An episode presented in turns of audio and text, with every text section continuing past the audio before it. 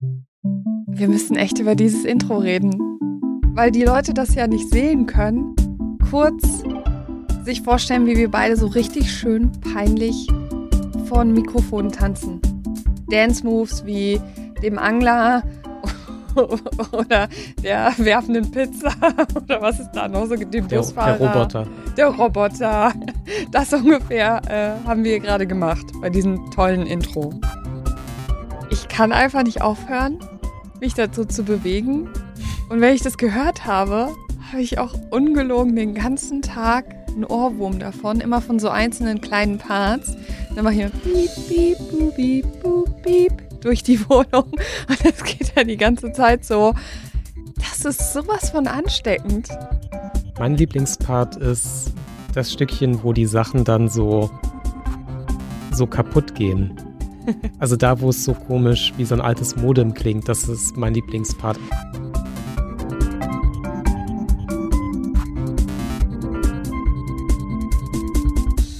Zum Glück habt ihr das jetzt nicht gesehen. Wir hatten jedenfalls sehr viel Spaß. Vielleicht ist es auch ganz gut, dass wir einen Podcast machen und kein Videoformat. Auf jeden Fall haben wir jetzt beide ganz peinlich viel Spaß gehabt bei dem Intro. Ich fühle mich immer wahnsinnig cool, wenn ich tanze. Ich weiß gar nicht, was du hast. Nee, es, es macht bei mir so gute Laune, dass ich halt auch dieses Selbstreflektieren vergesse und mich einfach hingebe. Ja, aber es ist auch gut so. Und dass dieser Song so viel Spaß macht, das liegt ja eben nicht nur daran, dass er wahnsinnig gut ist. Und ja, wir sind sehr stolz darauf, sondern auch, dass der einfach für uns ganz viel bedeutet, oder? Ja, total. Das ist ein Wunschkind. das hast du schön gesagt.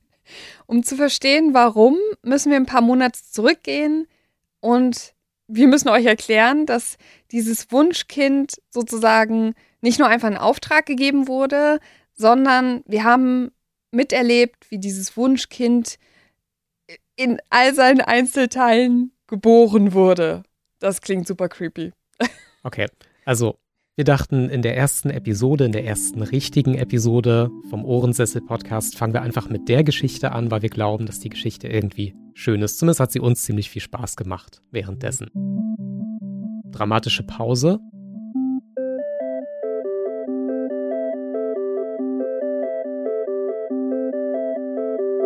Hier kommt jetzt so ein tolles Element.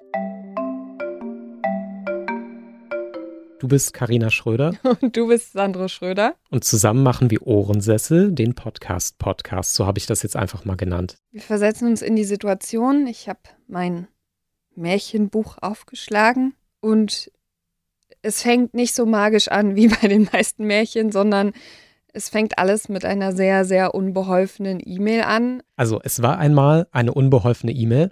Es war einmal eine unbeholfene E-Mail und zwei unbeholfene Möchtegern-Podcaster*innen. Und die haben geschrieben, kannst du bitte Musik für uns machen? Bitte, bitte. Genau, an einen Menschen, den sie eben noch nie getroffen haben. Und das Lustige ist, wir können euch über diese Person auch echt wenig erzählen. Diese Person versteht es sehr, sehr, sehr, sehr gut, die eigene Identität äh, zu verschleiern. Das heißt, wir wissen weder, ist es er, sie, es, gar nichts von allem. Also wir wissen wirklich gar nichts. Wir wissen nicht, in welchem Land diese Person lebt. Wir wissen nicht, welchen Job diese Person eigentlich hat, ob sie überhaupt einen Job hat, ob sie in einer Villa lebt oder in so einer süßen kleinen Wohnung wie wir, ob sie eine Familie hat oder mit drei Katzen wie wir zusammenlebt. Wir wissen wirklich überhaupt nichts über diese Person, außer eins. Diese Person versteht was von Musik. Und zwar von verquerer und cooler und irgendwie technischer und ein bisschen weirder Musik. Und genau das wollten wir für unseren Ohrensessel haben. Also dachten wir uns, ja, es ist super ambitioniert, weil diese Person ist nicht gerade unbekannt, zumindest auch unter PodcasterInnen, aber hey, was soll's? Wir schreiben einfach mal eine E-Mail. Und erstaunlicherweise kam sogar ein Ja, warum nicht? Können wir machen zurück. Kinnlade das erste Mal unten. Gut, und wir durften auch unsere Vorstellungen mit einfließen lassen. Und ich will jetzt die Geschichte nicht endlos ziehen, aber das Coole ist wirklich, wir durften von Tag 1 mitbestimmen, mit etwas von uns mit in diesen, in diesen tollen Song mit reingeben. Aber sozusagen, dass es diesen Song überhaupt gibt, haben wir eigentlich nur einer Person zu verdanken. Und das ist Trommelwirbel. Unsere Podcast-Musik ist von Breakmaster Cylinder, uh. RCS, Mensch mit Musikverstand auf jeden Fall. Wir sind beide, glaube ich, große Fans geworden durch Reply All. Das war der Podcast, wo wir beide, glaube ich, zum ersten Mal auf Breakmaster Cylinder gestoßen sind. Und deswegen war es umso überraschender, dass jemand, der wirklich super tolle Podcast-Musik für super professionelle Podcasts macht, überhaupt mit uns ins Gespräch kommt und überhaupt auf unsere super unangenehme E-Mail reagiert hat. und am Ende ist halt wirklich dieses tolle Wunschkind rausgekommen, dass wir uns wirklich nach allen Wünschen zusammenstellen durften. Und jetzt, glaube ich, sind wir mit dem Endergebnis so zufrieden, dass wir beide immer einen Ohrwurm haben, wenn wir es gehört haben. Ich könnte mir mein Kind nicht schöner zusammenstellen. Aber gut gemacht. haben wir gut gemacht. Nein, und wir sagen nochmal ganz ernsthaft, vielen Dank, Breakmaster Cylinder, wer auch immer du bist. Wir sind sehr dankbar.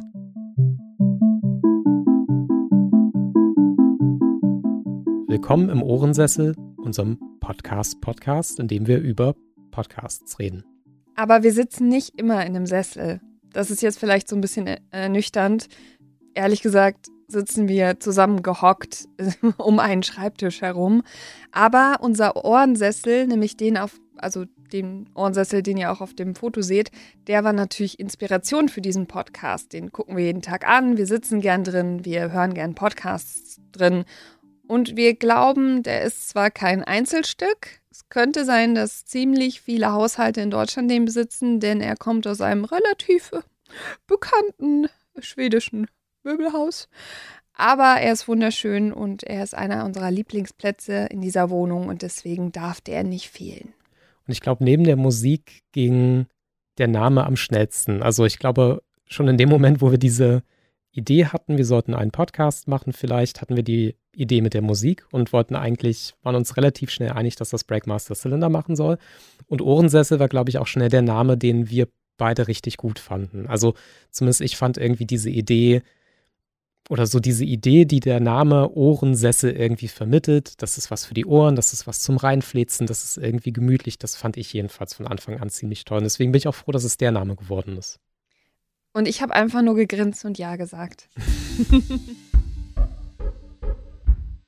so, wir haben jetzt genug über uns gesprochen. Wir wollen ja auch nicht diese ganzen Klischees reproduzieren, dass PodcasterInnen immer so selbstreferenziell sind und nur über sich selber reden, sondern wir wollen ja über die Podcasts von anderen Menschen reden. Und das Thema jetzt für die erste Folge, das hat sich relativ gut gefügt, weil wir können jetzt auch gleich den nächsten Disclaimer machen. Wir sind beide Audiojournalistinnen. Wir arbeiten beide als Journalisten mit Audio und das Thema, das wir uns jetzt rausgesucht haben, sind Reportage-Podcasts. Und wir haben zwei aktuelle Beispiele mitgebracht, die wir beide gehört haben und die wir beide ganz gerne gehört haben, glaube ich, aber wo wir beide das Gefühl hatten, hey, da könnte man mal drüber reden. Trotzdem wissen wir auch nicht so recht, was der andere darüber denkt ich finde es nicht ganz unwichtig zu sagen, wir haben beide diese Podcasts gehört, wir haben uns aber nicht abgesprochen.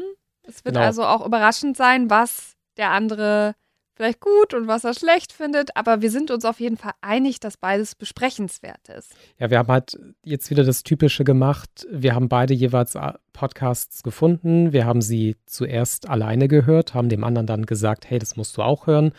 Und jetzt haben wir das die ganze Zeit so aufgeschoben, darüber zu reden. Und wir haben ganz viele Gespräche schon unterbrochen und haben gesagt, nein, das machen wir jetzt nicht. Wir reden nicht darüber.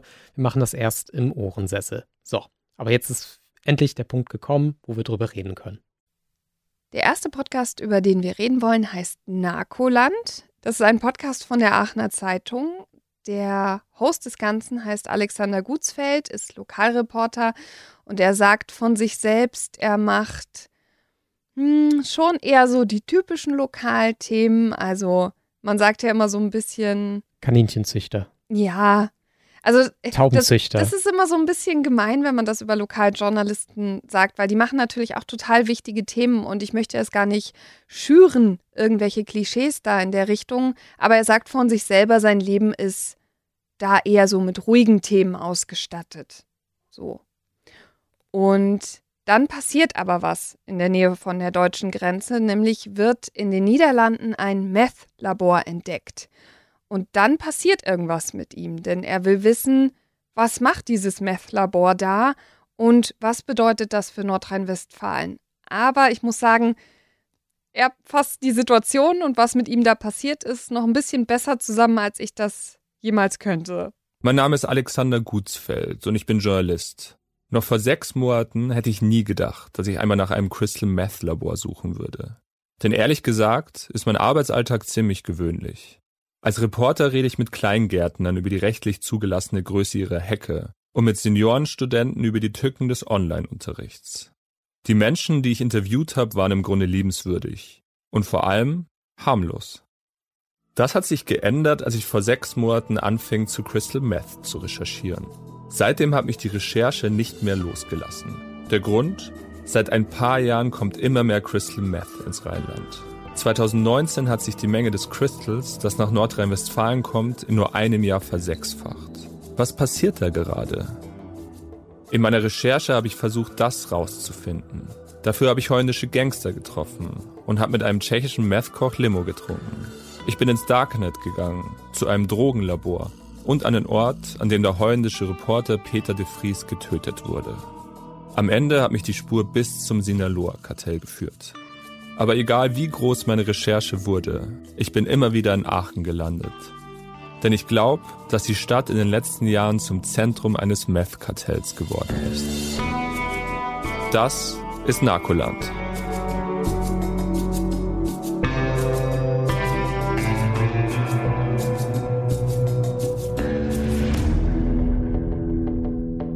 Folge 1 Das Labor. Also was der so bisschen cool da wegmoderiert, ist quasi der Fahrplan für die fünf Folgen, die es gibt. Die sind immer so 20 bis 30 Minuten lang und wir begleiten ihn auf seiner Reporterreise und begleiten ihn dabei, wie er verschiedene Menschen trifft und wie er mit den Menschen über Meth redet und was das mit den Menschen macht und ja, gucken ihm quasi so ein bisschen bei der Recherche über die Schulter und gerade diese erste Stelle die relativ am Anfang der ersten Folge ist, hat ganz viel bei mir gemacht. Und deswegen wollte ich dich fragen, Sandro, was das mit dir gemacht hat.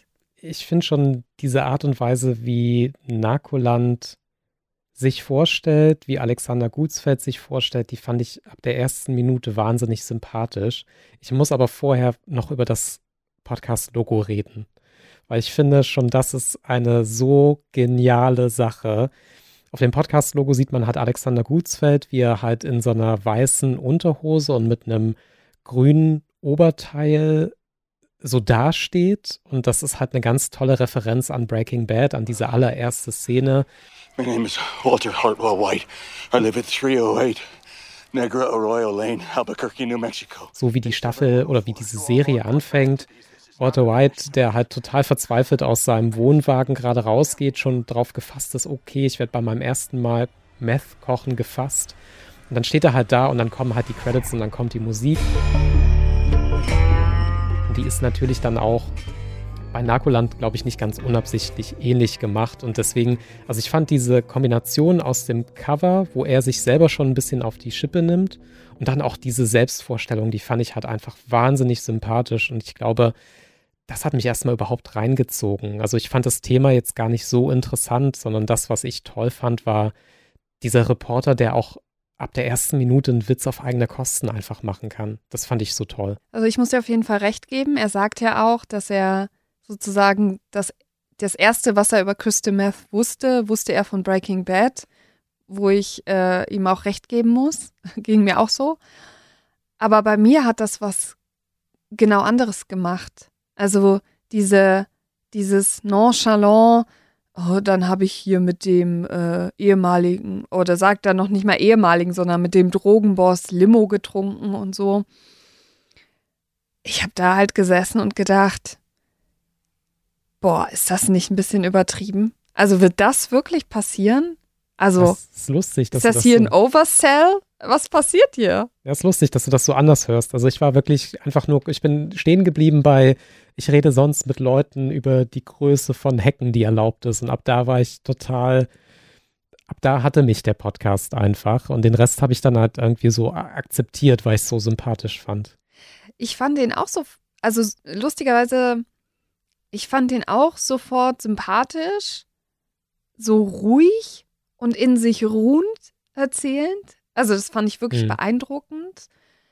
Aber ich dachte mir halt auch, also ich traue mich das nicht. Also ich bin kein Investigativjournalist. Er auch nicht. Und das, genau, das finde ich halt so toll an dem Podcast, dass, ähm, Ja, ja, aber äh, ich muss dich kurz bremsen. Wir reden hier über die ersten drei Minuten. mhm. Und der sagt dir, ich habe mit einem, also sorry, ich muss diese Formulierung, ich habe mit einem Drogenboss Limo getrunken. Und vorher sagt er dir, ich habe hier quasi Seniorentreff beim Internetlernen begleitet. Ich dachte erstmal, soll das mich nur reinziehen? Also ist das übertrieben? Ich bin erstmal misstrauisch. Ich meine, ich bin auch so. Du weißt, dass ich so bin. Ich bin erstmal so, ja, okay, ihr macht mir da gerade Lust auf was, das wird eh nicht passieren. Ich bin erstmal skeptisch. Ich weiß gar nicht, ob der Podcast da nicht ein bisschen hochtiest. Ich weiß nicht, was hier passieren wird. Hoffentlich hat der Typ sich nicht übernommen. Vielleicht will er viel. Aber ich weiß nicht, was, was davon wahr werden wird. ja, das war mein erster Eindruck. wie gesagt, so lange habe ich es nicht durchgehalten. Also bei mir hat sich das 30 Sekunden gehalten. Ich habe das Logo gesehen, ich habe diese Stelle gehört und ab da war ich schon nicht mehr skeptisch. Aber dann lass uns doch noch mal kurz über ihn reden. Ihn als, als Person. Mhm. in diesem Ding. Ich finde, und das ist überhaupt nicht despektierlich oder sonst irgendwas gemeint, sondern genau das Gegenteil. Ich finde, man merkt, dass, dass er jetzt noch nicht tausend Audiosachen gemacht hat. Ich finde, der wirkt beim Sprechen so nicht so durchtrainiert. Der wirkt halt sehr natürlich und sehr, also entweder ist der so durchtrainiert, dass der so krass authentisch redet, oder der ist so authentisch, weil ihm eben noch nicht 80 Leute gesagt haben, du musst da mehr betonen, du musst da mehr Fragezeichen in Hm. deiner Spreche haben. Vielleicht an manchen Stellen ist es vielleicht auch manchmal ein bisschen Unperfekt. unperfekt, genau. Aber genau das finde ich toll. Ihn als Person. Also nur ihn jetzt erstmal rein in seiner Rolle als, wie führt er durch den Podcast? Wirkt er selbstsicher? Absolut. Er wirkt immer sehr, also ich hasse diesen Ausdruck, aber er wirkt so down to earth. Er, er ist nicht reißerisch, was man bei dem Thema ja erwarten könnte. So, oh, Crystal Meth. Er ist sehr trocken, witzig. Das hast du ja auch schon ein bisschen so angedeutet, aber ich finde, das kann man nicht genug sagen. Er ist sehr, sehr, sehr lustig. Und was ich auch sehr, sehr mag, der zeigt, wenn er halt Unsicherheiten hat. Ja, ihr habt richtig gehört. In NRW wird so gut wie kein Meth konsumiert, sondern Drogen wie Koks, Speed oder auch Heroin. Auch in den letzten Jahren ist der Konsum nicht angestiegen. Und das, obwohl seit ein paar Jahren immer mehr Meth über die Grenze kommt. Die Campsex-Szene ist wohl die einzige Subkultur im Westen Deutschlands, in der Crystal Meth genommen wird. Als ich das erfahren habe, habe ich meine ganze Recherche in Frage gestellt. Wenn im Rheinland überhaupt kein Meth konsumiert wird, warum soll ich dann darüber berichten? Wozu über ein Thema reden, das gar keins ist? Wozu nach einer Droge suchen, die es hier kaum gibt? Und das mag ich unheimlich gerne. Dass er dann auch an manchen Stellen sagt, also weißt du, er kommt nicht in den Raum, also er reißt nicht die Tür auf und sagt, ich bin jetzt hier und ich gebe euch alle Antworten, sondern er kommt rein und sagt, ähm, vielleicht bin ich hier gerade an eine Engstelle geraten. Vielleicht bin ich auch völlig falsch. Vielleicht Entschuldigung. Ich, genau, wir müssen uns mal ganz kurz sortieren. Der ist einfach sehr sympathisch, sehr authentisch und genau der Richtige für den Job. Einfach, also er als Persönlichkeit. Jetzt mal ganz unabhängig von, wie ist er als Reporter oder sonst irgendwas, sondern einfach erstmal nur er als Host. Finde ich, funktioniert total gut. Und das mochte ich halt bei Narcoland, dass es gar nicht versucht, ihn in irgendwas zu inszenieren, was er nicht ist. Und ich finde, das ist auch eine große Schwierigkeit von vielen aktuellen so Recherche- und Reportage-Podcasts, dass die Hosts sich immer als irgendwie sowas inszenieren wollen, was sie nicht sind. Die wollen dann immer ganz wichtig sein, die wollen keine Fehler machen, die können irgendwie nichts von sich preisgeben, sondern sind immer nur diese perfekte JournalistInnen-Persönlichkeit, aber die sind da keine Menschen mehr. Und er ist halt einfach wirklich ein Mensch. Er klingt manchmal unsicher bei den Interviews, ähm, er hat manchmal auch Angst, ist überfordert und er kann das alles thematisieren und zugeben. Und das mochte ich ganz sehr. Und das für mich trägt er als Person auch den ganzen Podcast. Nur wegen ihm höre ich das überhaupt zu Ende. Unterstreiche ich sofort, wo wir auch so ein bisschen zum nächsten Punkt kommen, den ich wichtig finde, denn also was er am Ende rausfindet, können wir vielleicht, also ich will es jetzt gar nicht so en Detail besprechen, weil die Leute sollen es sich ja noch anhören, aber sagen wir es mal so, es hat mir jetzt halt nicht die Schuhe ausgezogen. Es ist jetzt nicht wahnsinnig bahnbrechend, seine Recherche, sodass ich sage, wow, also toll, dass er nach Prag gefahren ist und nach Holland und dass er das alles gemacht hat. Ohne ihn wäre das nie rausgekommen oder so. Aber muss es halt auch nicht, wie du es gerade gesagt hast, weil der Podcast lebt nicht von dem Thema oder von der Recherche, sondern es lebt von ihm. Und trotzdem gibt es da für mich so ein, er hat mich fast ein bisschen ausgetrickst, aber sympathisch ausgetrickst. Und zwar nimmt er uns ja mit auf seine Reporterreise. Und das passiert so, dass er uns scheinbar eben zu, also er nimmt uns zu verschiedenen Orten mit, um mit verschiedenen Personen in dieser Szene zu sprechen, die sich auskennen.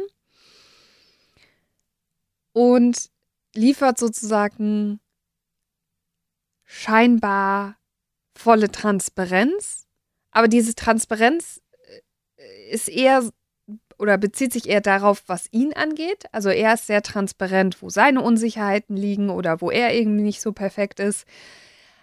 Aber wie er zum Beispiel an die Leute rankommt, wo er die her hat, wo man zum Beispiel so einen ehemaligen Drogenboss herkriegt, das erfahren wir nicht. Und da ist so ein bisschen, also ich bin auch manchmal so unsicher, weil ich dann immer denke, bin ich einfach nur so ein elender Journalisten-Nerd, der halt einfach sowas spannend findet und der dann auch immer wissen will. Aber wie bist du an diese Leute gekommen? Wen hast du angerufen? In welchen dunklen Ecken, in welchen Parkhäusern hast du dich mit wem getroffen, um das herauszufinden? Aber wir erfahren davon wirklich, wirklich wenig. Also wir, wie er sagt an einer Stelle, manchmal bedeutet Recherche einfach nur warten was ich sehr sympathisch fand. Aber wir wissen wirklich nicht, ähm, äh, lernt er irgendwie Quellen in der Szene kennen? Geht er überhaupt tiefer rein? Wir wissen, dass er sich mit anderen Journalisten unterhält.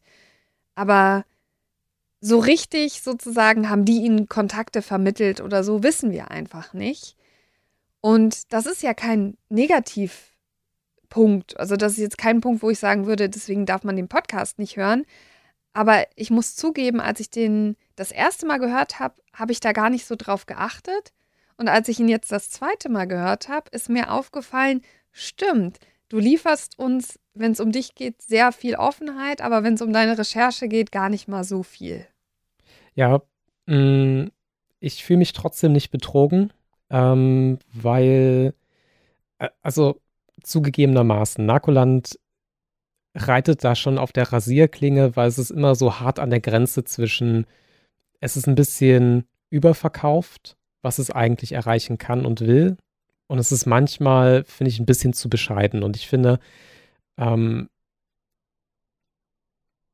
es, für mich geht das halt alles auf, weil zumindest am Anfang schnell etabliert wird, ich bin Lokaljournalist, das hier ist kein Investigativ-Podcast, ich bin kein Investigativjournalist. Also für mich sind genügend Zeichen da, dass nicht die Erwartung bei mir geweckt wird, okay, hier am Ende erfahre ich irgendwie, wer sind die drei Leute in Aachen, die das machen, die die Drogen kochen, sondern es ist so ein bisschen, das hier ist die Dokumentation eines Versuchs. Und so eine andere Lüge, die Narkoland, finde ich, ganz gut macht und die man vielleicht erst beim zweiten oder dritten Mal hören wirklich mitbekommt, ist, es ist ja auch gar keine echte Reportage in dem Sinne, sondern es gibt ein paar Handyaufnahmen, wo es raschelt, wo er uns tatsächlich mitnimmt. Aber eigentlich ist Narkoland halt eine gut eine gute Erzählung von der Recherche, die er schon angestellt hat, aber es ist ja keine echte Begleitung. Es gibt kaum Szenen, muss man ja auch sagen. Es gibt viele Dinge, die nacherzählt werden. Es werden auch viele Dinge von ihm zusammengetragen. Aber es ist in dem Sinne keine klassische Reportage von einem Reporter, der mit einem Mikrofon losgeht, sondern es ist halt eigentlich eine gut erzählte Recherche. Und dafür funktioniert es auch absolut über die fünf Teile. Mm, und das finde ich ist halt so gut gemacht, dass man es erst beim zweiten Mal hören merkt, was es alles nicht ist, sondern man ist halt so konzentriert. Beim ersten Mal hören auf ihn als Person und als Host-zentriertes Format funktioniert die Erzählung auch erstmal. Gebe ich dir recht? Es gibt aber zwei Punkte, wo ich zumindest so ein bisschen vielleicht auch als aus der Sicht als Journalistin ein bisschen gestockt habe.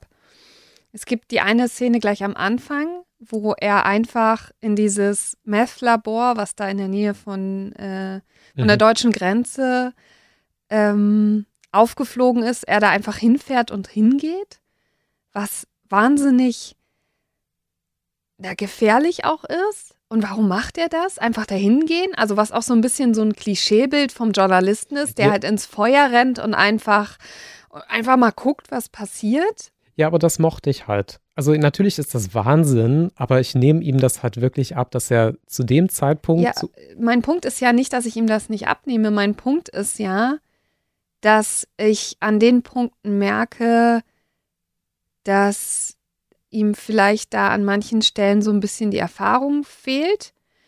Ähm, und es gibt noch einen zweiten Punkt. Und zwar spricht er schon in der ersten Folge auch mit dem Zollfahndungsamt München, mit einem Beamten.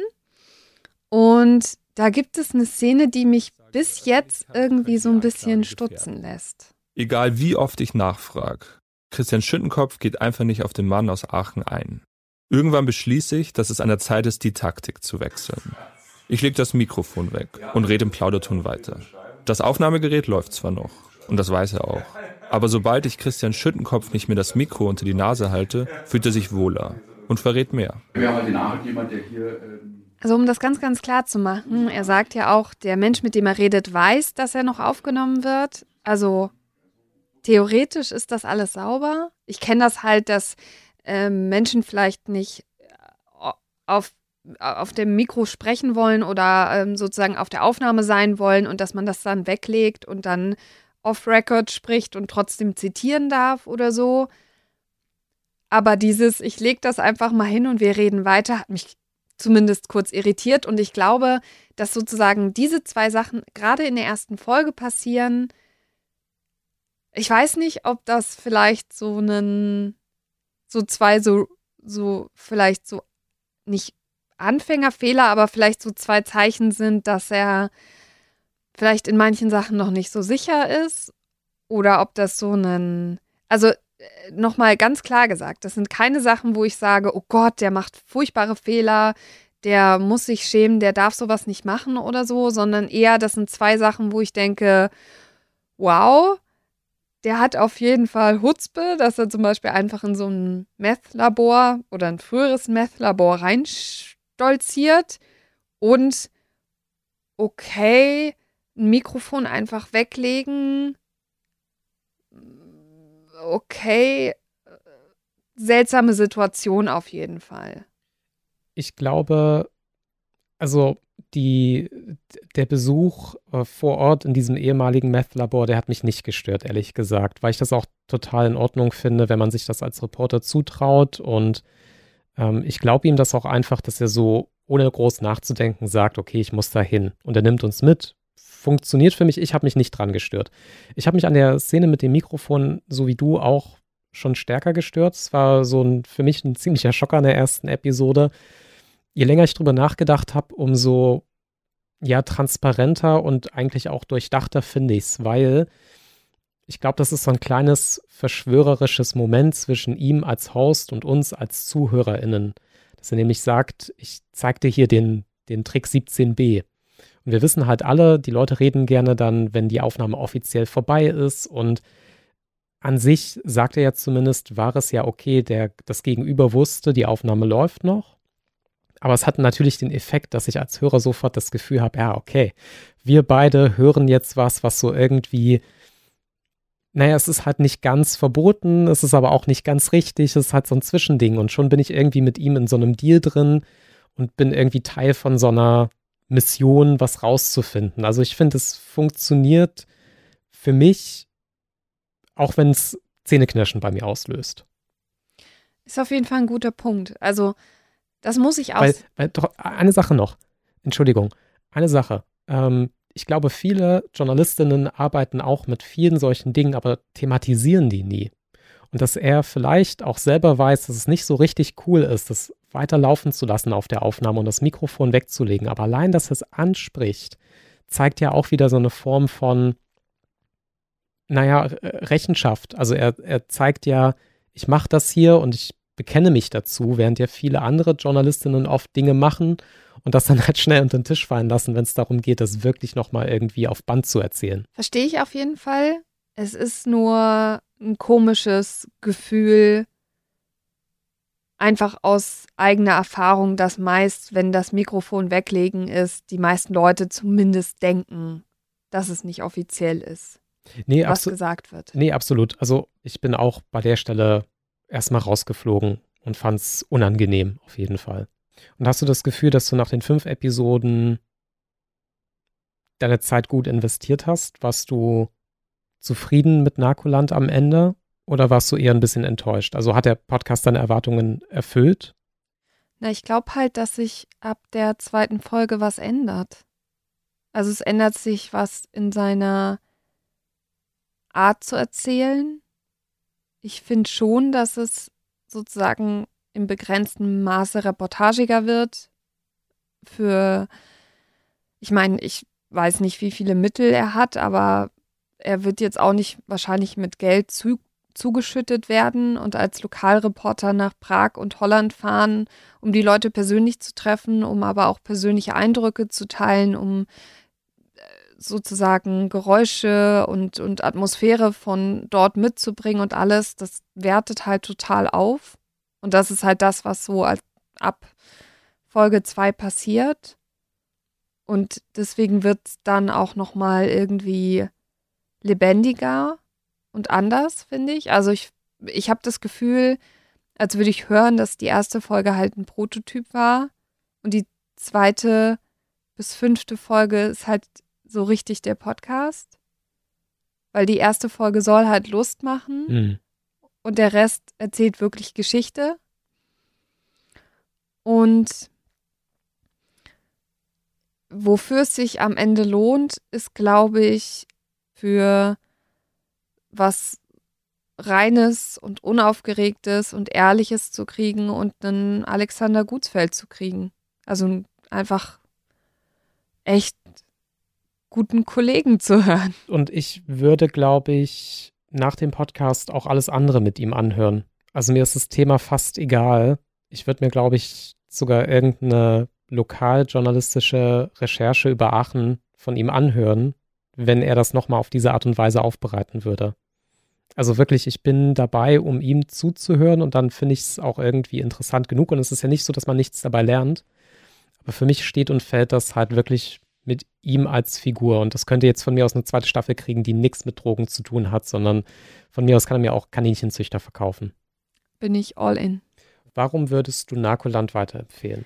Ich weiß halt gar nicht, ob das jetzt, also ich habe keine so richtige Lieblingsfolge, aber wenn ich jetzt jemandem erzählen sollte, was so Highlight-Szenen sind, dann ist das Erste, was mir halt immer in den Kopf schießt, ist halt die Szene, wo er vor diesem niederländischen ehemaligen Drogenboss sitzt, beziehungsweise er sitzt neben ihm und seine Freundin sitzt gegenüber und er sie beschreibt als blonde Frau mit engen Leggings und ihn mit Goldkettchen und man sofort so ein krasses Klischeebild im Kopf hat.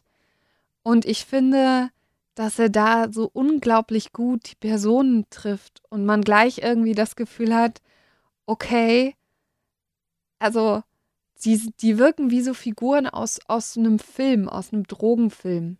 Das finde ich wirklich gut, weil das ist mir auch aufgefallen beim Hören. Jede Person, die auftritt, wird von ihm irgendwie auf eine Art und Weise beschrieben, die nicht so 0815 ist, sondern die schon Spaß macht, die Bilder auslöst, ohne in so Klischees hängen zu bleiben. Und das liegt, glaube ich, schon auch einfach daran, dass er ein Händchen dafür hat, so die wichtigen Details zu erkennen. Ich kann mir die Person nicht vorstellen. Also mir fehlen, glaube ich, immer noch zu viele Infos, um sagen zu können, so, das ist der Mann. Aber er nennt halt genau die richtigen Details, um so ein bisschen die Vorstellungskraft zu wecken, aber eben ohne in so Klischees hängen zu bleiben. Und was ich finde, was er auch ganz gut macht, ist immer auch so sein Verhältnis zu den Personen nochmal benennt. Das, es ist definitiv äh, gravierendes Problem und äh, zerstört die Menschen. Nikolais Geschichte berührt mich. Vielleicht, weil wir uns in manchen Punkten ähnlich sind. Wir sind beide 31. Wir gehen beide gerne feiern. Wir lachen beide, wenn wir uns unsicher fühlen. Das Gespräch mit Nikolai hat mir nochmal klar gemacht, was die Droge anrichten kann.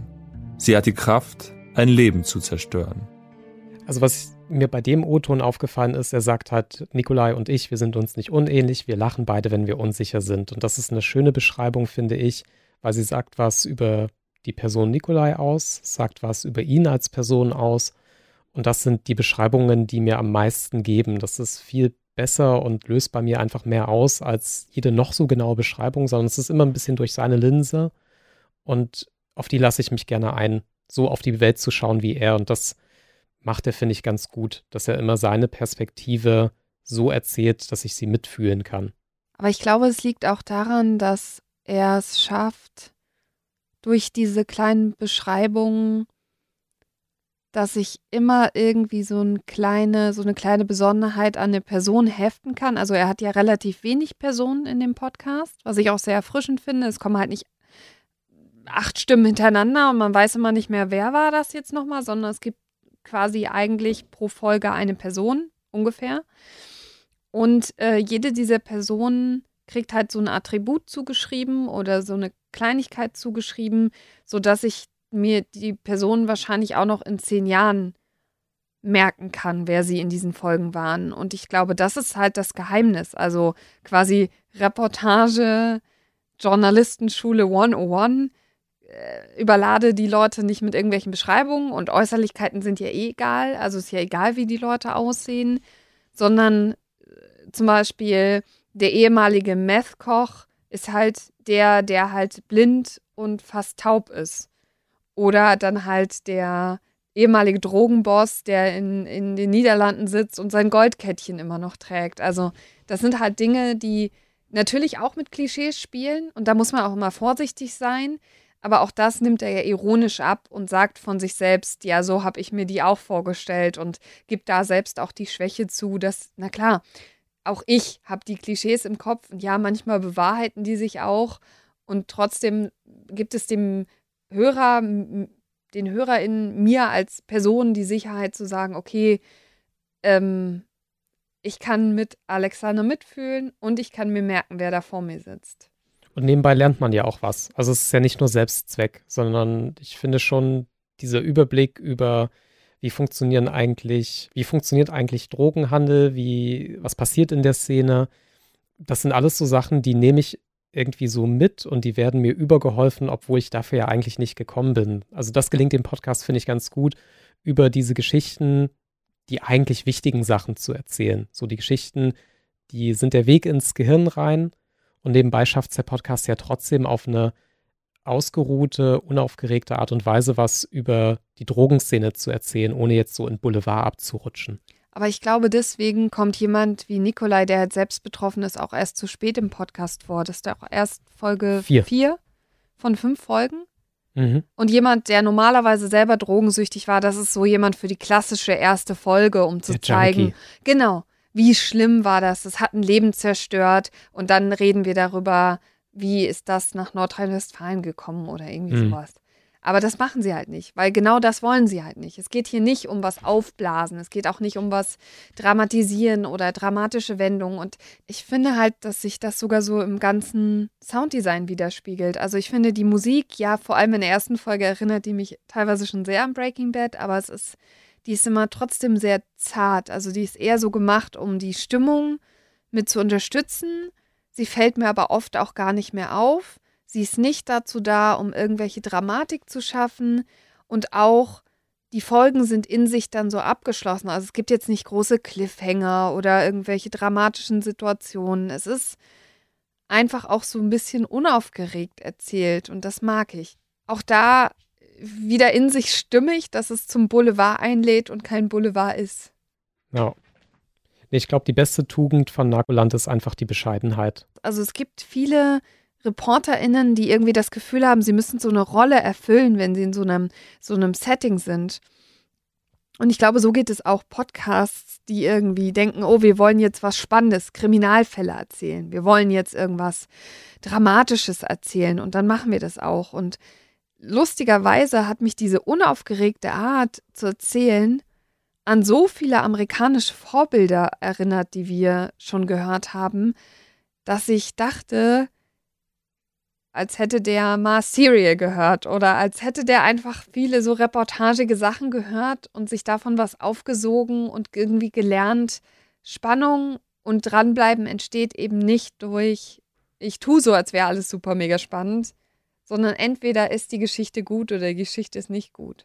Ja, da wo du Serial sagst, ich glaube halt ganz viele Leute hören auch 2022 immer noch Serial und hören halt irgendwie diese mega coole Journalistin vor allem.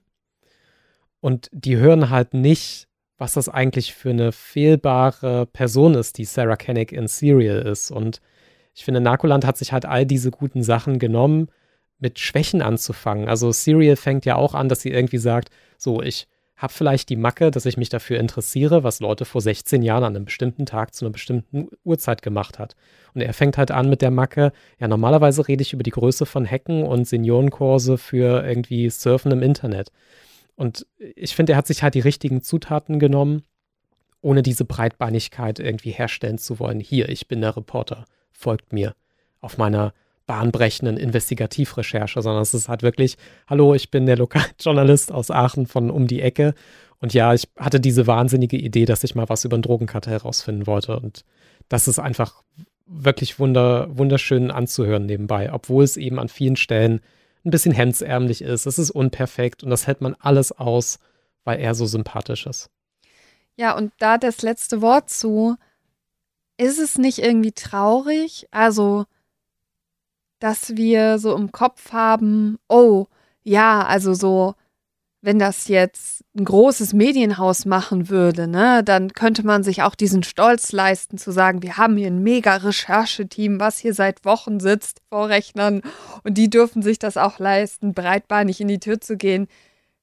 So ein Quatsch, ne? Eine gute Recherche ist eine gute Recherche. Entweder der macht halt seinen Job gut und den macht er halt gut und dann kann er halt auch einen guten Podcast machen oder nicht. Und das Lustige ist ja, als ich über diesen Podcast nachgedacht habe, habe ich ganz am Anfang eben gedacht, ich will ja gar nicht so überheblich sein. Ne? Dann denkt man, ja, die Aachener Zeitung ist vielleicht jetzt nicht der Place to be bei Podcasts. Das ist jetzt nicht die Lokalzeitung, wo man denkt, oh ja, die Aachener Zeitung ist ja bekannt für bahnbrechende Reportagen.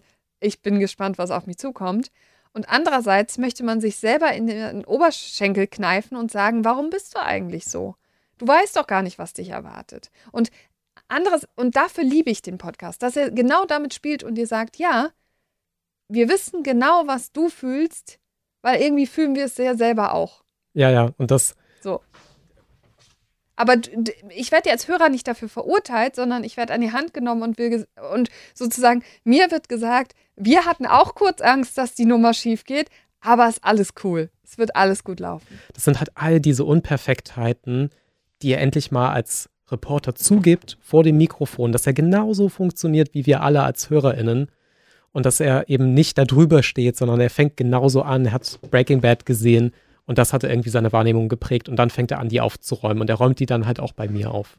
Ich würde also festhalten, Narkoland ist ein richtig guter Podcast vor allem für den Reporter Alexander Gutsfeld. Dem kann man einfach beim Reporter sein gut zuhören. Der ist als Podcast vor allem hervorstechend, weil er so unaufgeregt ist und weil er eben nicht was versucht zu sein, was er nicht ist. Und man muss auch sagen, der hört sich gut weg. Also ich finde, der ist, äh, also auch ein komisches Wort, aber der ist snackable in seinen 20 bis 30 Minuten.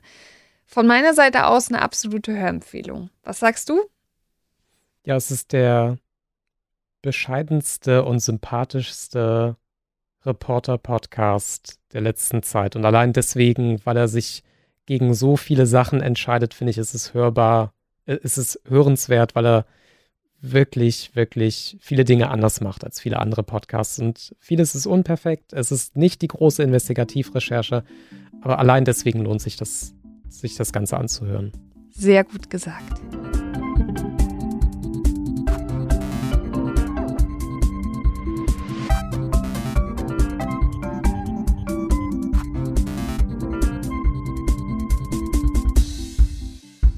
Und gerade als wir dachten, hm, ein Podcast für eine Folge ist vielleicht ein bisschen wenig, da brauchen wir noch einen zweiten, kam die erste Push-Meldung am Sonntag.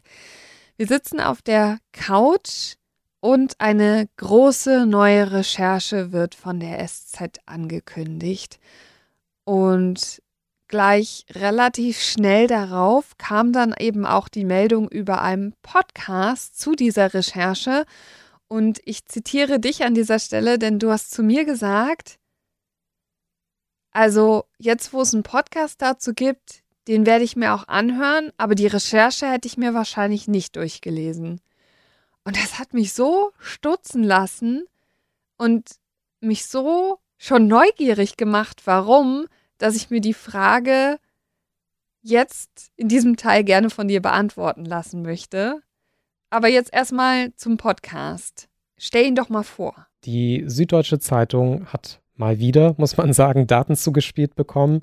Ähm, es hat sich eine anonyme Quelle bei der Süddeutschen Zeitung gemeldet und hat nicht nur sich sozusagen vorgestellt, sondern hat auch jede Menge Daten gesch äh, geschickt. Und bei diesen Daten ähm, geht es um die Schweizer Bank Credit Suisse. Und diese anonyme Quelle hat sich halt gemeldet und hat halt gesagt, ich glaube, das Schweizer Bankengeheimnis ist vielleicht gar nicht so eine gute Idee. Ich halte das für eine ziemlich blöde Idee, weil es ermöglicht im Prinzip einfach nur Korruption. Und die Süddeutsche Zeitung hat dann halt angefangen, diese Daten zu sichten, ist dann in den üblichen Rechercheverband gegangen, Süddeutsche Zeitung, WDR, NDR und noch einen Haufen internationale Medien. Und die haben halt versucht, diesen riesen Datenschatz irgendwie zu sichten und dabei hat sich halt rausgestellt, das Ganze ist echt. Ähm, es deutet auf viel Korruption hin. Es deutet darauf hin, dass das mit den Schweizer Banken vielleicht auch einfach Reformen nötig hat. Und diese Geschichte erzählt dann halt die Süddeutsche Zeitung im Podcast Swiss Secrets. Das sind vier Teile, auch kein großer Podcast, sind, glaube ich, jedes Mal so eine halbe Stunde ungefähr. Und die, der Untertitel ist Der Podcast zur Recherche. Swiss Secrets ist ein Podcast der Süddeutschen Zeitung. Wir erzählen darin die Geschichte dieser Recherche, die Geschichte dieser Daten, die zu Politikern und Diktatoren führen, zu korrupten Eliten in den ärmsten Ländern der Welt und zum wohl größten Schmiergeldskandal in der Wirtschaftsgeschichte Deutschlands. Swiss Secrets, der Podcast zur Recherche. Überall, wo es Podcasts gibt. Alle Texte zum Datenleak unter sz.de-swiss secrets. Es ist natürlich ein Begleitvehikel zu diesen ganzen Recherchen, die auch in der Zeitung, auch beim WDR und sonst wo überall noch thematisiert werden. Ist im Prinzip so ein bisschen, naja, die Programmzeitschrift zu der nächsten großen Recherche. Und ähm, wir haben jetzt beide alle vier Folgen gehört. Und jetzt wäre für mich, glaube ich, meine erste Frage an dich. Was sagst du zum Host? Zu Vincent Vitus Leitgeb? Was, was macht er für dich? Also es ist ja keine unbekannte Stimme. Deswegen habe ich mich erstmal gefreut, ihn zu hören. Ähm, aber ich war auch erstmal relativ verwirrt. Mhm. Weil? Also der Podcast fängt damit an, dass es so eine Szene gibt, wo zwei Menschen in einem Auto sitzen und sich unterhalten. Es ist der 24. November 2021, vormittags. Die auch noch denselben Namen haben. Also Nachnamen. Ja. Ich finde, ich find, dass, äh, dass sie das nicht lösen können. Ne? Die beiden Obermeiers der SZ, die unterschiedlich geschrieben werden, aber sorry, auch im Podcast, die heißen halt beide Obermeier. Frederik und Bastian Obermeier ist halt einfach eine Verwechslungsgefahr. Kann nicht einer von den beiden irgendwie heiraten? Aber dass die auch zusammen immer rumhängen, das Ja, ist halt auch so ein ist auch Problem super. vielleicht. Die SZ-Rechercheabteilung namens Obermeier. Nee, aber im Ernst, ähm, Mhm. klar, das ist eine Irritation auf jeden Fall beim Hören. Eh, Genau, also die beiden sitzen zusammen im Auto und er führt das Ganze ein, Vincent. genau, und stellt sich selber als. Podcast-Redakteur vor. Ich bin Vincent Vitus Leitgeb, Podcast-Redakteur bei der Süddeutschen Zeitung. Und ich dachte erstmal so, Podcast hä? zusammen mit meinem Warum moderieren das nicht die zwei Menschen im Auto? Warum moderiert er das denn? Ich weiß nicht, ging es dir auch so? Ja, das Problem habe ich auch, weil der Host von Swiss Secrets, Vincent Vitus Leitgeb, er ist halt eigentlich für mich nicht so der klassische Podcast-Host. Also nicht der, den ich erwarten würde, sondern er ist vielmehr so der Erzähler aus dem Off. Er ist keiner von den Rechercheuren, die die Geschichte vorantreiben, sondern er ist eigentlich der Mann mit dem Mikrofon, der dabei ist. Und das ist auch vollkommen okay. Bei mir hinterlässt es halt aber nur so, ich bin unzufrieden einfach damit, dass er derjenige ist, der es begleitet, aber nicht so eine richtige Rolle spielt. Also ich finde, das ist auch eine Schwäche gegenüber zum Beispiel Narkoland. Es gibt so ganz kleine Momente, wo er mal so ein bisschen Persönlichkeit zeigen kann. Und wenn jemand dann keine gute Erklärung hat, muss man eine Geldwäsche-Verdachtsanzeige abgeben. Da braucht es noch gar nicht den Siemens-Bestechungsskandal, sondern allein das würde schon reichen, dass man das eigentlich machen müsste. Eine Geldwäsche-Verdachtsanzeige ist dabei so wie ein erstes Date. Könnte sein, dass sich was daraus entwickelt, muss aber nicht. Weißt du, was ich meine? Also so, es gibt so einen Hauch Persönlichkeit von ihm. Diesen kleinen Vergleich wie ein erstes Date und man guckt da mal, was dabei rauskommt, musste ich schmunzeln. Aber das war mir dann zu wenig. Und dann gibt es noch so Situationen, wo ich manchmal das Gefühl habe, einerseits ist er so allwissend und vor allem schneidet er dann auch so seine Gesprächspartner ab. Also er redet dann so über die drüber und erklärt dann so Hintergründe, wo ich dann manchmal denke, lass doch die Rechercheurin einfach noch länger reden. Die können doch auch ein bisschen mehr sagen. Du musst die doch gar nicht. Dann denke ich manchmal, haben die nicht so prägnant geredet oder warum musst du die jetzt so ähm, irgendwie so abschneiden? Und manchmal tut er so unwissend. Und das passt für mich auch nicht so ganz zusammen. So, was ist er denn jetzt? Ist er jetzt so ein allwissender Erzähler? Ist er das nicht? Was ist seine Rolle? Und über die vier Folgen habe ich das Gefühl, er nimmt irgendwie so ein bisschen den Fädenzusammenhalter ein. Also er nimmt alles und schnürt das irgendwie zusammen und präsentiert mir das als Paket. Ich glaube einfach, die haben am Anfang den Fehler gemacht, mir diesen Menschen nicht gut einzuführen, weil natürlich wir beide sind äh, beschäftigen uns mit Audio, wir haben mit Podcasts zu tun und wenn ich Podcast-Redakteur höre, habe ich eine Ahnung, was das ist. Wenn ich aber keine Ahnung habe, was das ist, was bringt mir das zu hören, dass der Mann Podcast-Redakteur ist? Mhm. Kann, also warum, warum gibt es nicht einen Satz, sowas wie, mich hat das auch gleich re- interessiert, das Thema, oder ich hätte gerne mehr darüber gehört, oder ähm, ich habe so viele Fragen. Irgendwas, was mir das Gefühl gibt, ich sitze hier nicht, weil ich dafür bezahlt werde, sondern ich sitze hier. Also, ich will ihm nicht unterstellen, dass ihn das Thema nicht interessiert, aber ich kriege das gar nicht mit. Nee, ich weiß, was du meinst. Seine Mission ist halt nicht klar Genau, und seine Motivation. Und ich finde, das muss auch nicht jedes Mal über die Persönlichkeit laufen. Also er muss halt nicht sagen, ja, ich habe mich schon immer für Geldwäsche interessiert, sondern er könnte jetzt zum Beispiel auch einfach sagen, so eine Recherche in einem Rechercheverbund bei der Süddeutschen Zeitung ist eine Riesennummer. Das beschäftigt diesen Laden hier ein Jahr lang unter Geheimhaltung, Codenamen, alles Mögliche. Und wir vollziehen das jetzt nochmal nach. Dann hätte er ja auch irgendwie eine Mission und dann könnte ich irgendwie auch mit ihm auf diese Mission gehen. Aber du hast schon recht, er kommt halt so ein bisschen naja, er ist halt so dieser Marionettenspieler im Hintergrund, der die Geschichte irgendwie nochmal erzählt und verdaulich macht für mich.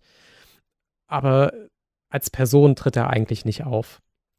Das stimmt. Und das ist ja das, ich, also ich interpretiere jetzt mal deinen Satz zum einen Teil, weil du gesagt hast, als Podcast würdest du dir die Recherche auch anhören. Ich glaube, das sollte man nicht unterschätzen. Es geht hier um Finanzen und Konten.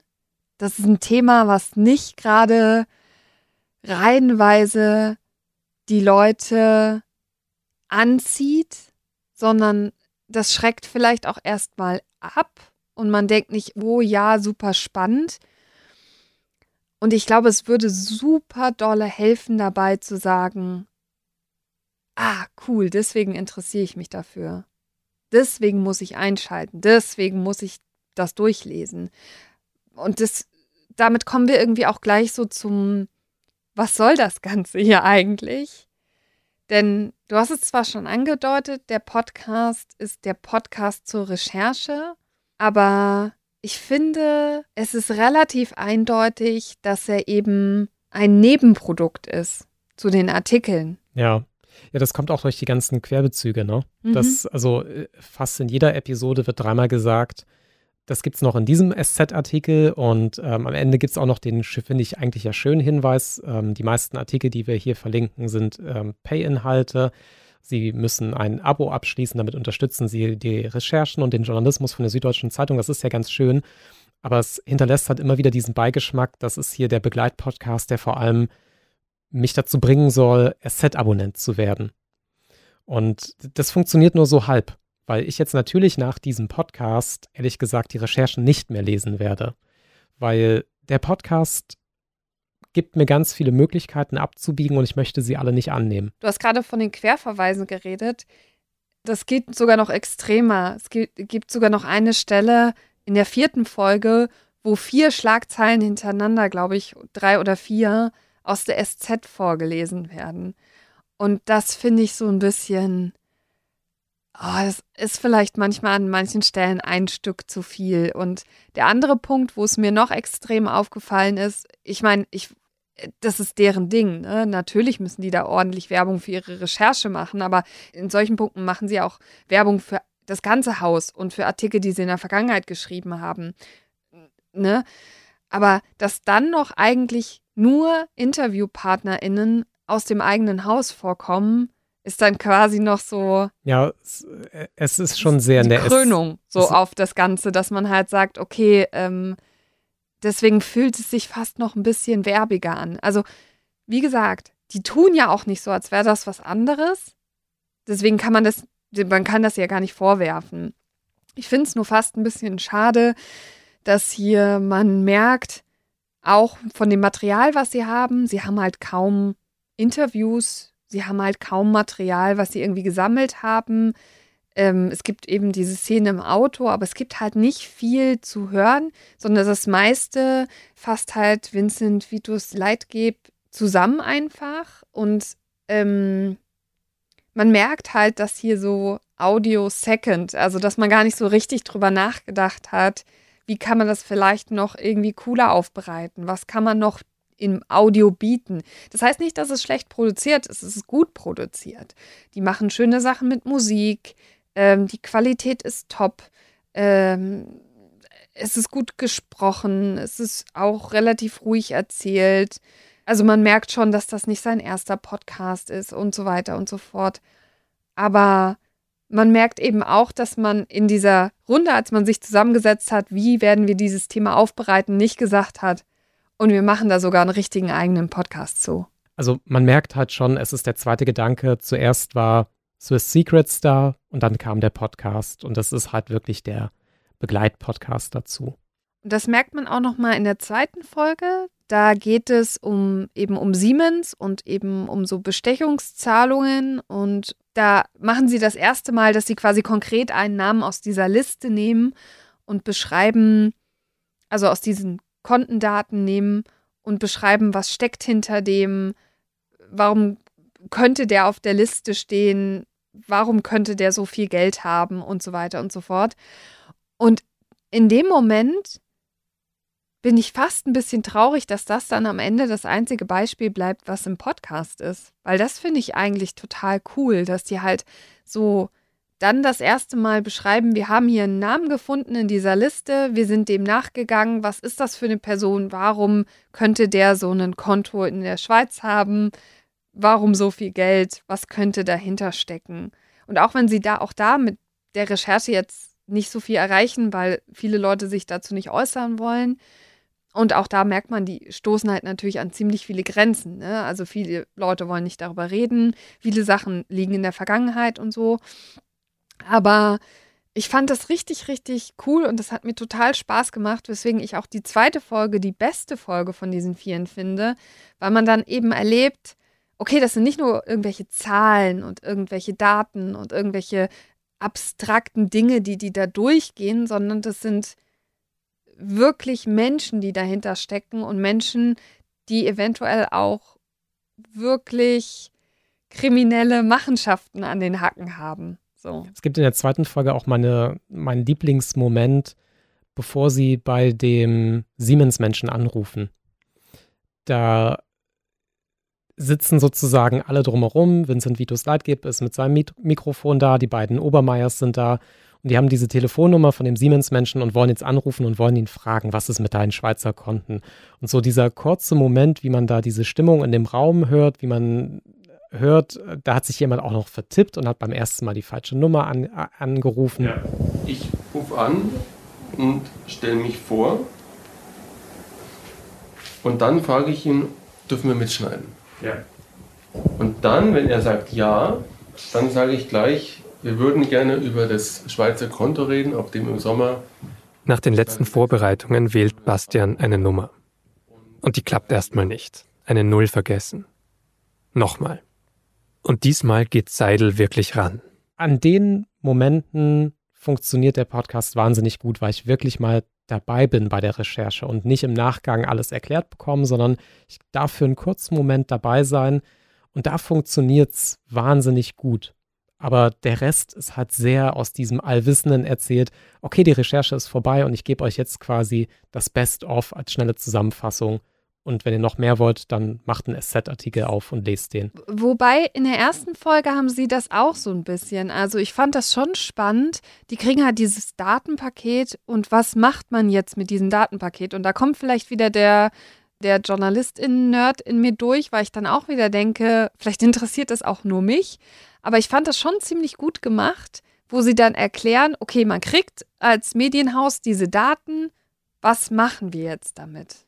Und wie macht man das jetzt? So einen Riesenberg an Daten verifizieren. Schritt eins: Die Daten verstehen.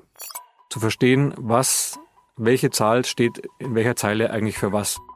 Gibt es da eine bestimmte Systematik? Daten, die besonders wichtig sind und besonders häufig vorkommen. Schritt zwei: Stimmen Teile des Datensatzes, die man leicht überprüfen kann. Zum Beispiel stimmen die Geburtsdaten von Menschen in der Tabelle. Und da hatte ich halt genau das Gegenteil von Narkoland, weil da hatte ich wirklich das Gefühl, okay, die, vielleicht ist es auch zu kleinteilig. Vielleicht muss das der Otto-Normalbürger auch gar nicht wissen. Aber ich fand es halt wahnsinnig spannend zu überlegen, okay, du kriegst halt diese Daten, was machst du jetzt damit? Und wie gehst du jetzt vor? Und die nehmen mich wirklich mit. Was ich mich aber in dem Moment wirklich gefragt habe, weil ich dachte, hm, vielleicht aus meinem Nerdtum, vielleicht interessiert nur mich das. Was hast du denn in dem Moment gedacht, für wen ist der Podcast? Mm, ich glaube tatsächlich, die Zielgruppe sind Menschen wie ich, die die Push-Benachrichtigung auf dem Handy sehen, neue große Recherche von der Süddeutschen Zeitung und dann entweder nicht wollen oder nicht können, sich von alleine erstmal in die Texte zu schmeißen ich glaube, der, der Podcast soll halt Menschen wie mich überzeugen, am Ende doch die Texte zu lesen. Und ich glaube, das ist auch die Hauptfunktion. Ich glaube, der Podcast soll nicht die Landestelle sein, an dem es endet, sondern es soll sozusagen das Tor aufmachen und dich in die SZ reinschubsen. Aber warum funktioniert das denn dann nicht? Also, du hast ja jetzt nicht alles gelesen, was die SZ dazu geschrieben hat.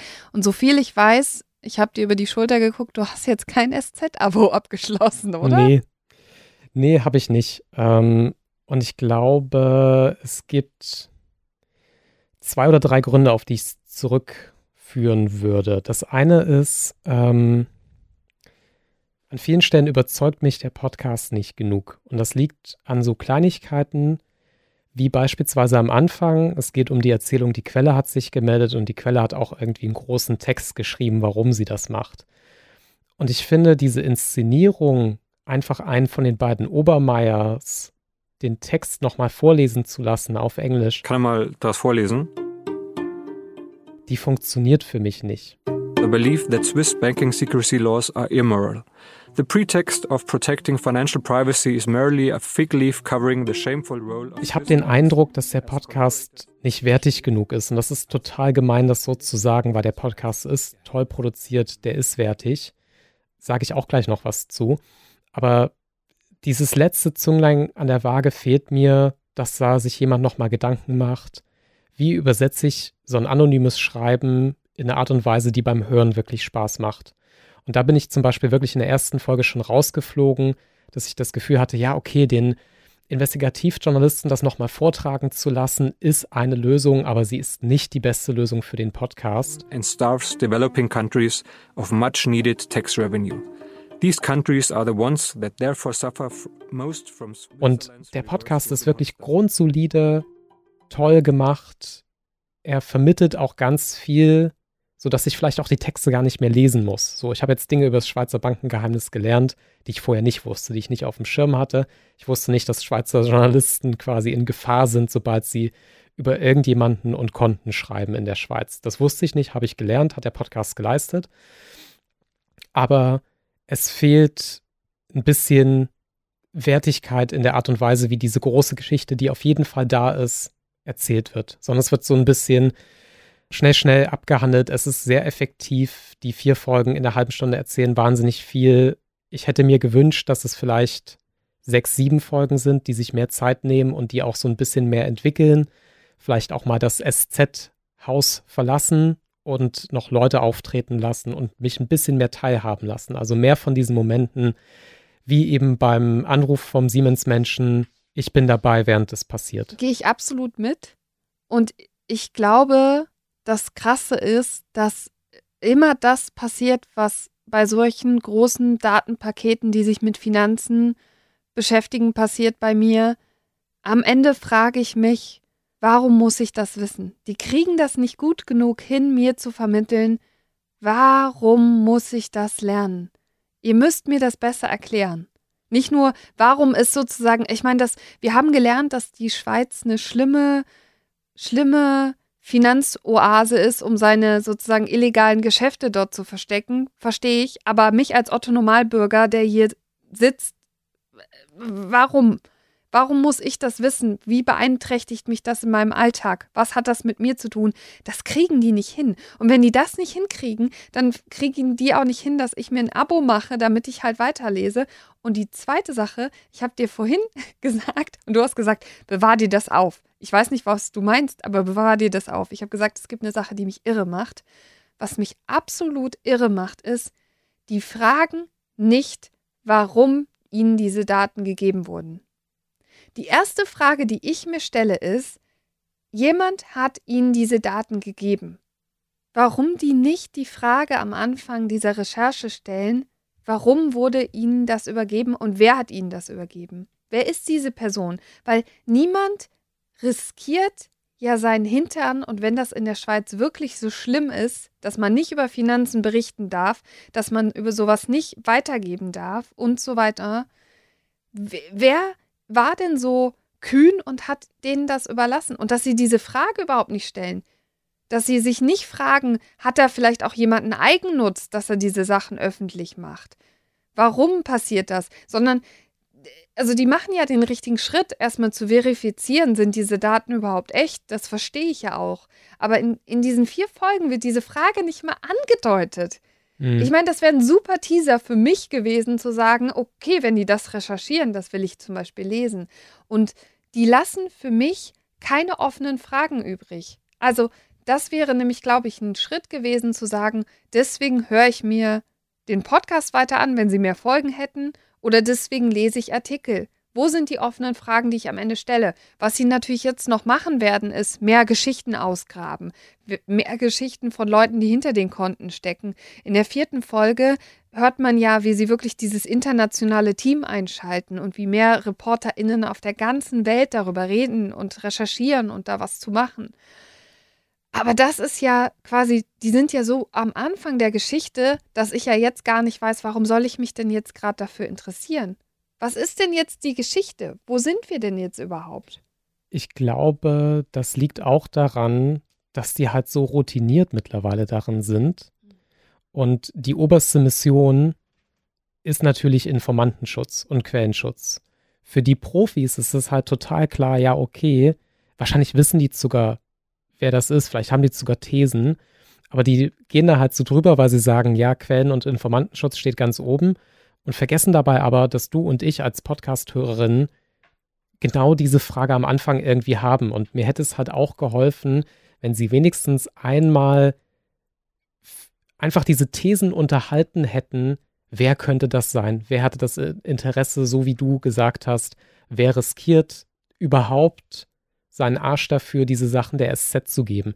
Man kann ja auch sagen, wir wissen nicht, wer die Quelle ist, sie ist anonym, hier drei Thesen, wer das sein könnte ich finde, das kann man auch einfach, das hätte ja zum Beispiel auch Vincent Vitus Leitgeb als Podcast-Host bewegen können, ohne dass das die Rechercheure machen, ohne dass das die Investigativjournalisten irgendwie adeln müssen mit ihrer Präsenz, dass sie sagen, wir unterhalten diese These, sondern er hätte ja auch sagen können, okay, wahrscheinlich haben Sie jetzt auch die Frage, woher kommt das? Und hier sind fünf mögliche Erklärungen, die sind alle gleichberechtigt und wir werden Ihnen nicht sagen, was davon stimmt, weil wir können es nicht. Aber weil das so Profis sind in ihrem Investigativjournalismus, vergessen die halt die erste Frage und verlieren dich und mich als HörerInnen relativ am Anfang. Und ich glaube, die haben in den ersten vier Folgen dieses Podcasts und wahrscheinlich auch den letzten vier Folgen, man weiß es ja nicht, vielleicht machen sie ja nochmal irgendwie eine Zusammenfassung oder irgendwas.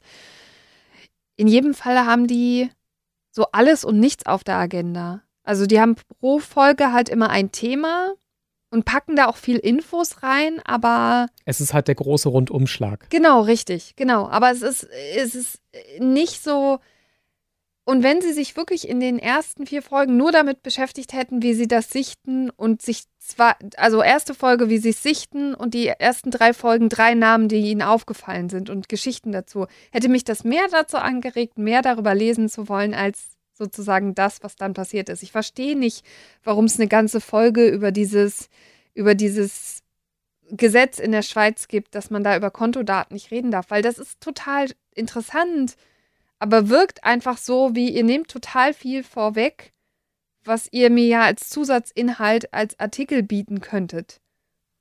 So, also als Verkaufsargument nehmt ihr mir da ja schon weg.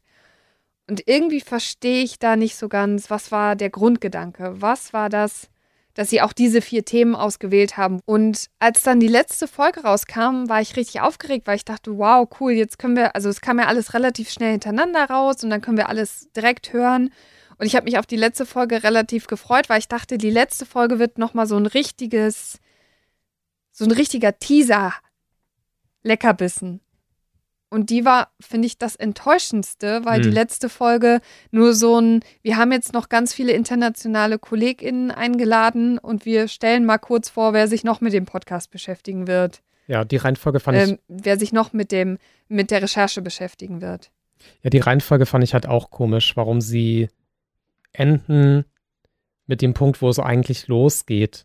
Diese Reihenfolge der Episoden habe ich nicht verstanden. Ich glaube, ich hätte mir eine erste Folge gewünscht, so wie du, die wirklich von A bis Z die Entstehungsgeschichte durchdekliniert und einfach vielleicht auch nur die Fragen benennt, die sie nicht beantworten können oder wollen. Wer ist die Quelle? Warum macht die das? Die zweite Folge, ehrlich gesagt, fand ich die beste, weil es so konkret ist und weil auch da mir am ehesten klar wird, was will mir der Podcast erzählen und warum ist diese Recherche so wichtig. Und ja, ich hätte vielleicht dieses Schweizer Bankengeheimnis, das hätte ich so nebenbei erzählt in einer anderen Geschichte, aber ich hätte keine eigene Episode draus gemacht. Und die vierte war halt wirklich überflüssig, um ehrlich zu sein. Da war nichts Neues mehr da. Ich finde aber bei aller Kritik muss man halt sagen, es ist auch ein verdammt schwieriges Thema für Audio. Es ist eine anonyme Quelle, von der gibt es nichts. Äh, es ist die Finanzwelt und Zahlen, Statistiken, Kontodaten.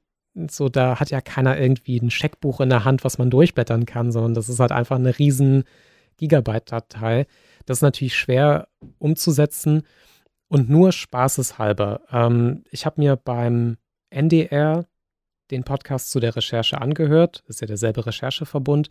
Und da hatte ich schon nach den ersten drei Minuten keine Lust mehr, weil die haben wirklich diesen Podcast gemacht. Jemand vom NDR lädt sich Rechercheure vom NDR ein und dann fangen die an, unsortiert loszulabern. Und ähm, bei dieser kleinen Aufzählung hast du ein bisschen vergessen, alle, die an dieser Recherche mitgearbeitet haben und auch alle, an, die an der Veröffentlichung beteiligt sind, die könnten sich in der Schweiz ja, die könnten in der Schweiz mit dem Gesetz in Konflikt geraten sein. Also auch ihr beide.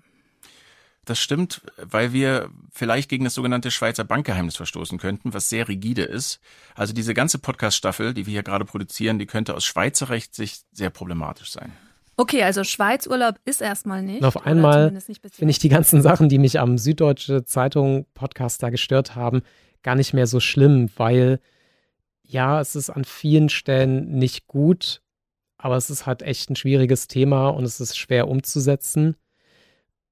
Und mich hat ehrlich gesagt überrascht dann doch, wie solide dieser Podcast gemacht ist, weil das Sounddesign zum Beispiel ist wirklich gut.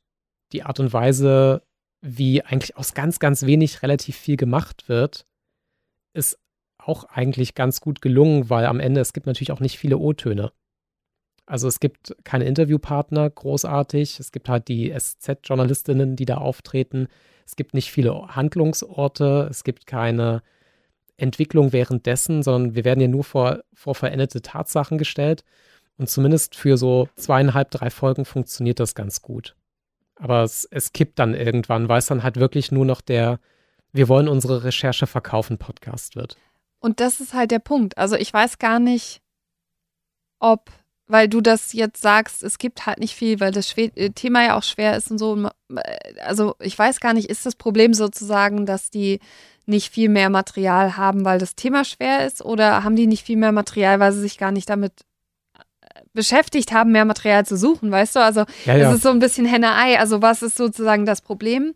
Und dann bin ich mal so scharfzüngig und sage, warum Podcast machen? Wenn man weiß, dass das Thema so schwer umzusetzen ist, weil man weiß, also ich gebe dir vollkommen recht, ich finde, die haben das gut gemacht. Ich finde, die geben sich sehr viel Mühe, dass es eben kein Laber Format ist, sondern die bereiten das schön auf. Das ist äh, dynamisch gemacht, wie man so schön sagt im Radio Jargon. Ähm, du hast ähm, eine schöne Mischung aus irgendwie auch so ein bisschen Schwung durch Töne, also durch, durch, durch Töne von Menschen. Und das, das Übereinanderlegen, das, das bringt genau. natürlich auch. Genau, also es ist dynamisch erzählt und so. Aber andererseits, wenn das Thema es dann nicht hergibt, warum macht man dann überhaupt einen Podcast? Oder warum macht man dann nicht nur eine Folge? Ich meine, die SZ hat genug tägliche Pod also hat einen täglichen Podcast, hat genug Podcasts, wo sie auch hätten sagen können, wir machen halt eine Spezialfolge dazu und fertig ist, warum vier Folgen machen. Ich glaube, das ist halt so ein Reflex. Ich habe sogar eine Vermutung, als ich mir angeguckt habe, wie die Adresse von dem Podcast ist, steht da halt nicht Swiss Secrets Podcast in der Domain, sondern da steht halt SZ Recherche Podcast drin. Meine Vermutung ist ja, die wollen jetzt so ein Podcast-Vehikel etablieren, in dem dann halt auch die nächsten Rechercheverbund-Recherchen drin auftreten können. Und dadurch ist das jetzt natürlich auch so ein Beweis, guck mal, das können wir machen bei jeder Recherche. Wir haben jetzt so einen Podcast. Aber ich gebe dir absolut recht. Ich glaube, es ist auch eine billige Ausrede zu sagen, es ist ein Thema, das sich nicht gut eignet, weil es ist gut genug, dass Leute ein Jahr lang international daran recherchieren. Da ist eine Geschichte da die ist wahrscheinlich bloß einfach nicht lang genug entwickelt und noch nicht gut genug übersetzt in was, was man als Podcast und als Audio hören will. Und ich gebe dir recht, weil am Ende des Podcasts in der Folge 4 sagt ja Vincent sogar in Zukunft, der, der, der deutet sogar irgendwie sowas an, wie in Zukunft werdet ihr noch mehr Recherchen hören und sowas. Und das deutet sich auch so ein bisschen an, dass da in Zukunft noch mehr in der Form äh, zu hören sein wird, wie es das ist. Und von wegen, wir freuen uns auch über Tipps und mehr Daten, wenn ihr uns was geben wollt und so. Ähm, genau, also ich meine, vielleicht kommt ja auch noch die mega gute Serie von dem Ganzen, wenn dann alles abgeschlossen ist und die super viel recherchiert haben und dann wird am Ende eine Fernsehserie raus oder ein Blockbuster und Sky macht was richtig Gutes dazu und. Wo, wo du das ansprichst, ich finde nämlich im Vergleich ähm, bei dem Wirecard-Podcast von der Süddeutschen Zeitung sind ja die Probleme fast dieselben. Es ist halt eine Riesenrecherche. Es gibt in dieser Finanzwelt wenig Anschauliches, wenig, was irgendwie klingt. Und der Wirecard-Podcast hat funktioniert, weil er diesen Abstand zu der Recherche hat. Und auf einmal konnten die auch mit einem gewissen Abstand dann nochmal an die Handlungsorte fahren, konnten sich das auch im AB-Vergleich vorher, hinterher angucken. Da hat es ja super funktioniert.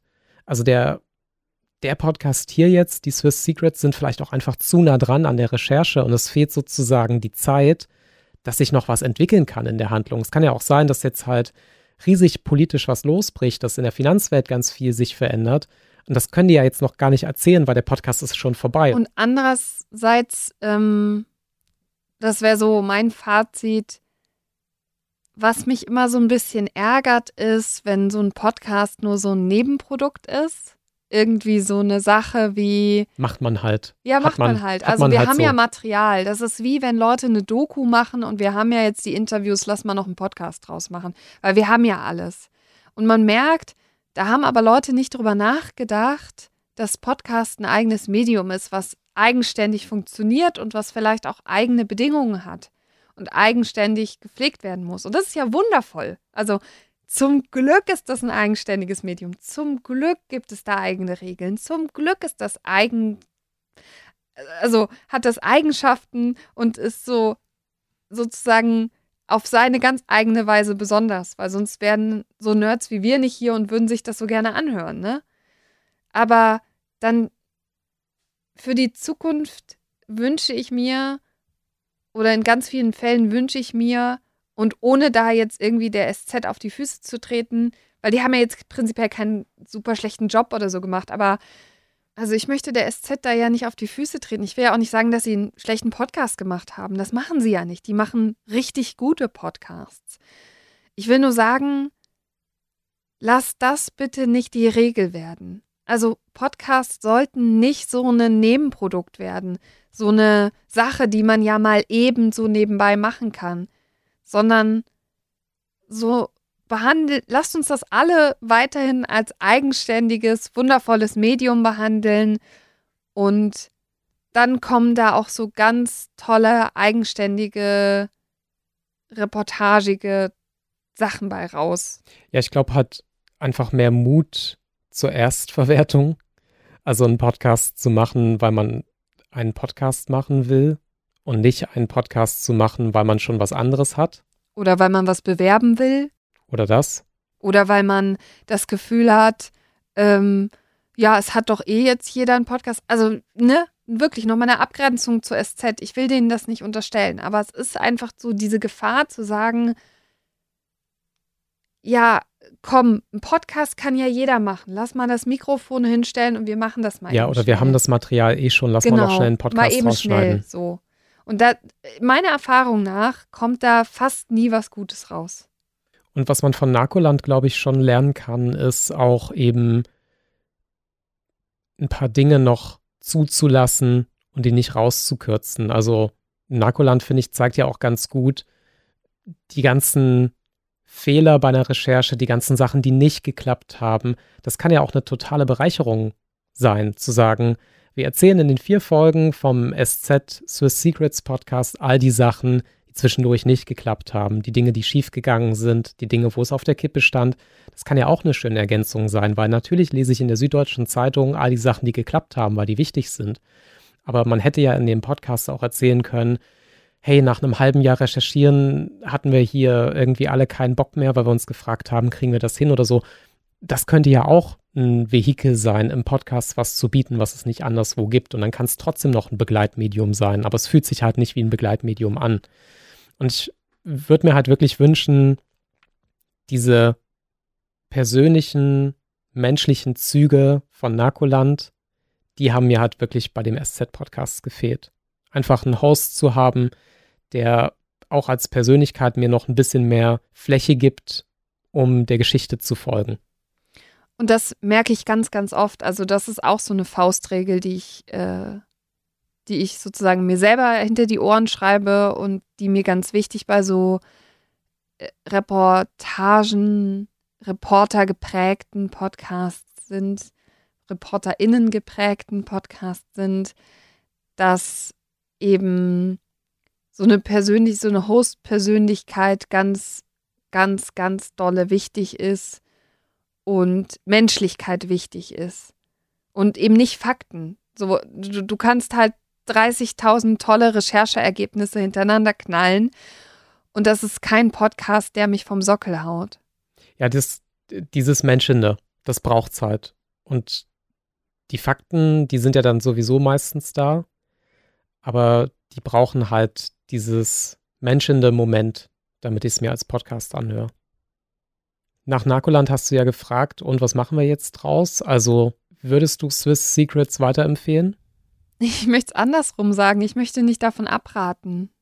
Also ich möchte niemanden von diesem Podcast abraten, aber es ist jetzt auch keine dringende Hörempfehlung.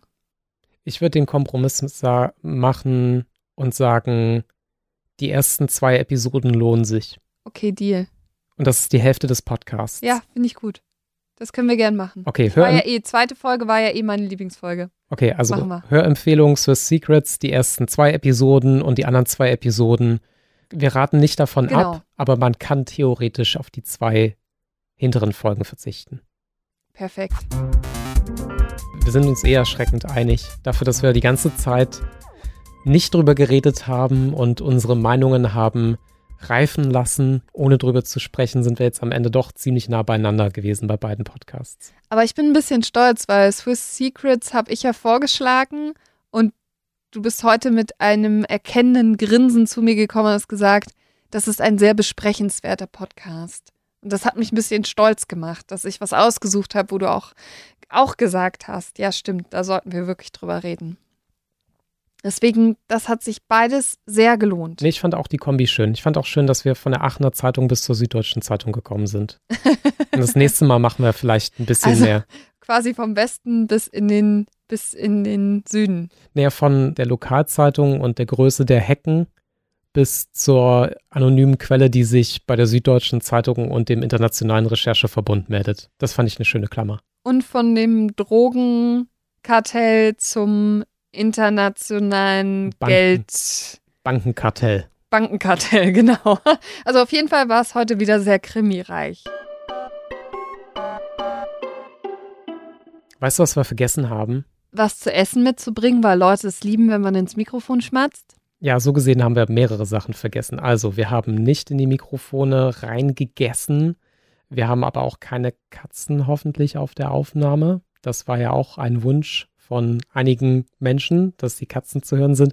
Nee, weißt du, was wir vergessen haben? Wir haben vergessen, wie unser Podcast eigentlich aufhört, weil so richtig coole Podcasts überlegen sich ja immer am Ende so einen Move, mit dem sie Tschüss sagen.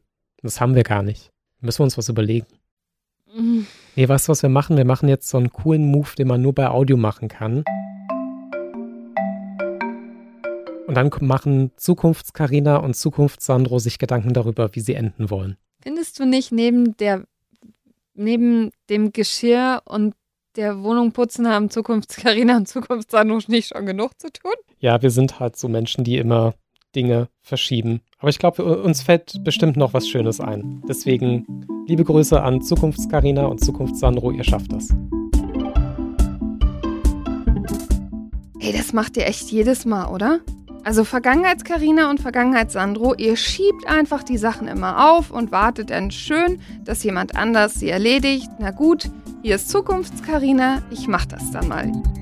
Das hier, liebe HörerInnen, das ist unsere erste Folge vom Ohrensessel. Wir würden gerne wissen, wie hat es euch eigentlich gefallen? Deswegen schreibt uns doch gerne unter hallo at ohrensessel-podcast.de oder auch über unseren Instagram-Account. Der heißt Ohrensesselpodcast. Sandro und ich fragen uns zum Beispiel, hm, war das eigentlich so eine gute Idee, gleich zwei Podcasts zu besprechen oder hätte es auch ein Podcast getan? Außerdem würden wir uns natürlich wahnsinnig freuen, wenn ihr anderen von unserem Podcast erzählen würdet und wenn ihr uns bewerten würdet bei Apple und Spotify und naja, ihr kennt das ja alles. Und sonst bleibt mir eigentlich nur zu sagen, danke, dass ihr dabei wart. Wir würden uns freuen, wenn ihr beim nächsten Mal auch wieder dabei seid und tschüssi.